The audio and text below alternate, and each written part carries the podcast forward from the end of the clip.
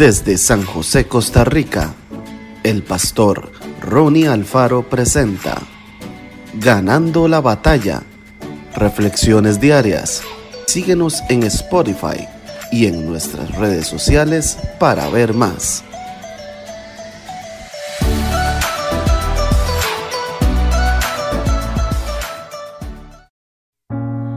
Salmo 127.1 Si Jehová no edificare la casa, en vano trabajan los que la edifican. Si Jehová no guardare la ciudad, en vano vela la guardia. La familia es la organización humana más antigua del mundo. Fue diseñada por Dios como un espacio de armonía caracterizado por el amor incondicional que permite la reproducción, la preservación y el desarrollo pleno del ser humano.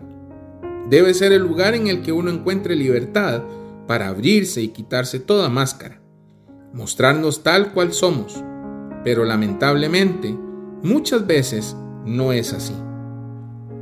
Marcos viajó a cierta ciudad con el propósito de ser el orador de un encuentro cristiano. Al día siguiente de su primera conferencia se le acercaron dos señoras. Ambas le compartieron sus tristezas. María sufría los insultos y golpes de su hermano mayor, quien quería usurpar su casa y desalojarla.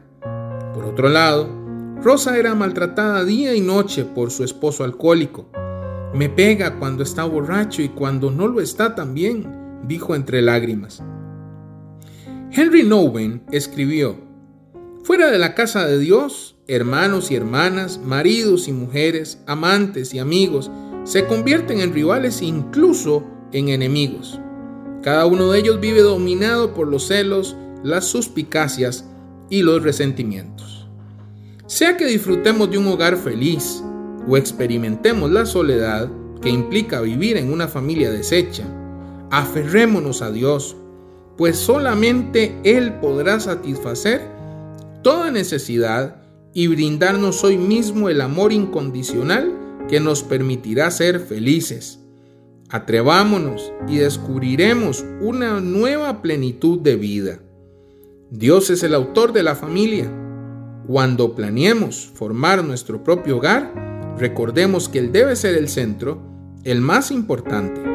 En la Biblia hallaremos sus instrucciones para tener una familia feliz.